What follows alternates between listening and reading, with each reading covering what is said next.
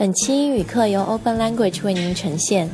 想要更快提高英语，六个级别近五百节职场生活实用课程，下载 Open Language App 或到 openlanguage 点 com 免费试用。Open Language 英语，英语改变生活。Hello, everyone. This is Cynthia. Hey guys, I'm John. Today we're going to talk about attending a conference. So, at a conference, you usually are presented some information, you attend some talks where you learn about things, and you can also network with people. Right, so I think some people go to a conference because they really want to hear what the presenters have to say. They want to get some information from mm-hmm. these experts, right? Of course. But other people, they really just want to meet people, they want to network. Mm-hmm. Either for social reasons or for business reasons. Okay, let's listen to the dialogue.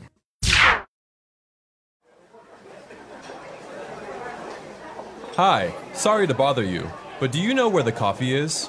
Yes, it's right here. Want some? Sure, thanks. By the way, my name is Seth. What's yours? I'm Angela. Nice to meet you. Nice to meet you too, Angela.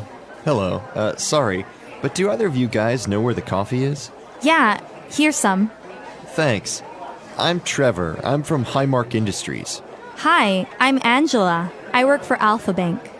I'm Seth, and I work for the Star Center Relocations. So, Angela, what do you do for Alpha Bank? I work for the Payroll Management Services Division. How about you, Seth? I'm a relocation specialist. It's a great job and it always keeps me moving. How about you, Trevor? Well, I'm the vice president of HR. I am interested in hearing more about both of your services. Angela, we actually have a business account with your company, but I wasn't aware that Alpha Bank had a payroll management division. We currently don't outsource our payroll, but we've been considering it. Well, if you're interested in discussing details any further, let me know. We can schedule a meeting. Oh, and here's my business card. Thanks. Here, here's mine. Seth, does your company only relocate people in the U.S.? We also work abroad. If you're interested in working with us, I'm sure we can work out a good deal for you. Thanks. We've worked with a few relocation companies in the past, but the service has always been inconsistent. We tend to work with companies in the country where we are relocating the employee. We often have trouble dealing with the different cultures and business customs of different countries. It's pretty hit or miss. That's why our company takes pride in having consistent service, no matter what country you're in. You also get the comfort of working with an American company that shares your business customs. Here's my business card if you want to talk further about this. Thanks. Here's mine. So, what did you guys think of the talks? I really liked the first speaker. She had lots of energy, and her speech was engaging. I agree. The last speaker was also superb. He said some useful information. Well, the speakers have all been impressive. I came to this conference last year, and everything except the accommodations was up to par. This year, they've really redeemed themselves.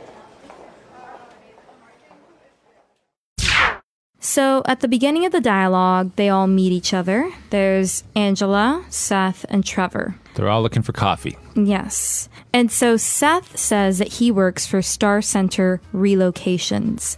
So, a relocation company is a company that helps people relocate. So, usually they work with multinational companies like Google and they help people move to another country. Yeah, Coca Cola, Microsoft.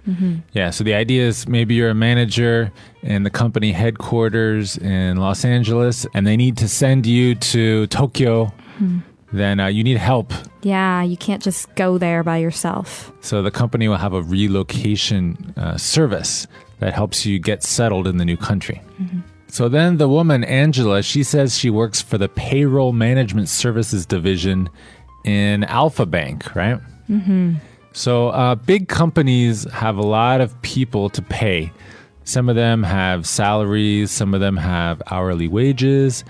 Sometimes there are bonuses, sometimes there are deductions. Of course, there are taxes. Taxes and social security as well. It's very complicated. It is. So sometimes some companies outsource their payroll services. Yeah, they don't want to do it themselves. They hire a bank's payroll management services. So it sounds like Trevor is interested in the payroll management services that Angela can provide. So Angela says, if you're interested in discussing details any further, let me know. So these details that she is talking about is the details that have to do with payroll management services, like Yeah. how much they charge. the specific services, right? What they mm-hmm. can offer. Now, remember, Seth works for the relocation company, and uh, he tells Trevor that if you're interested in working with us, I am sure I can work out a good deal for you. So when he says, I'm sure I can work out a good deal for you, he means I'm sure I can give you a discount. I can give you, you know, something that you want, yeah. a good reason to use our relocation services. And Trevor says, thanks. Um, we've worked with a few relocation companies in the past, but the service has always been inconsistent. So always been inconsistent means that, that they've used other companies, but their service has been different everywhere. The, the yeah, quality. countries. Yeah, in different countries, um, the quality of service has not been the same. It's been different, sometimes bad, sometimes good. Yeah, so maybe they send a person to Tokyo and it's great, but they send a person to Brazil and there's all kinds of problems. So that would be inconsistent service from the relocation company. So at the end, he says it's pretty hit or miss, which means that it's based on luck. It can be good sometimes, good service. Sometimes it can be bad. Yeah, so again, that means it's inconsistent, right? Mm-hmm. And Seth says that their company takes pride in having consistent service.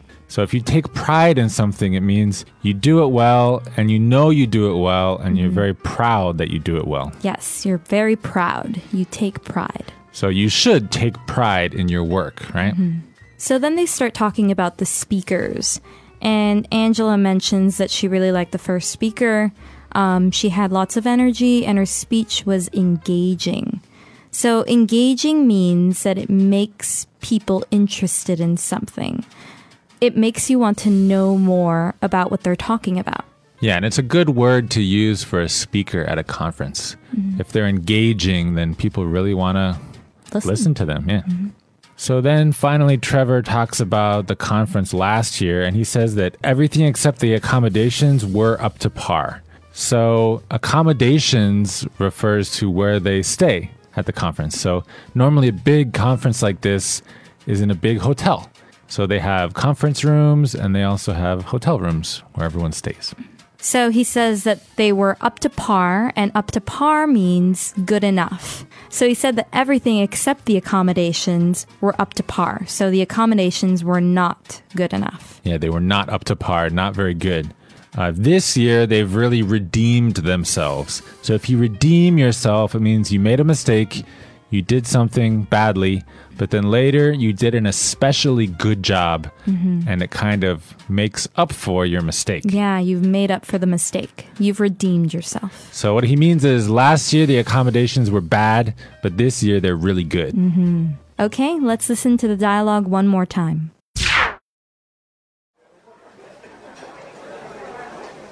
Hi, sorry to bother you, but do you know where the coffee is? Yes, it's right here. Want some? Sure, thanks. By the way, my name is Seth. What's yours? I'm Angela. Nice to meet you. Nice to meet you too, Angela. Hello. Uh, sorry, but do either of you guys know where the coffee is? Yeah, here's some. Thanks. I'm Trevor. I'm from Highmark Industries. Hi, I'm Angela. I work for Alpha Bank. I'm Seth, and I work for the Star Center Relocations. So, Angela, what do you do for Alpha Bank? I work for the Payroll Management Services Division. How about you, Seth? I'm a relocation specialist. It's a great job and it always keeps me moving. How about you, Trevor? Well, I'm the vice president of HR. I am interested in hearing more about both of your services. Angela, we actually have a business account with your company, but I wasn't aware that Alpha Bank had a payroll management division. We currently don't outsource our payroll, but we've been considering it. Well, if you're interested in discussing details any further, let me know. We can schedule a meeting. Oh, and here's my business card. Thanks. Here, here's mine. Seth, does your company only relocate people in the U.S.? We also work abroad. If you're interested in working with us, I'm sure we can work out a good deal for you. Thanks.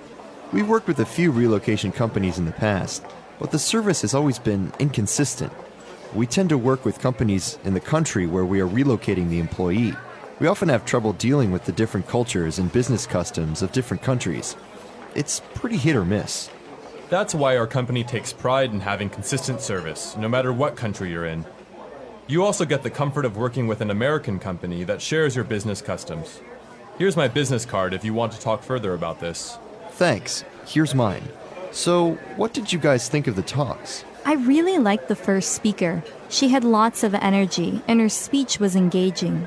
I agree. The last speaker was also superb. He said some useful information. Well, the speakers have all been impressive. I came to this conference last year, and everything except the accommodations was up to par. This year, they've really redeemed themselves.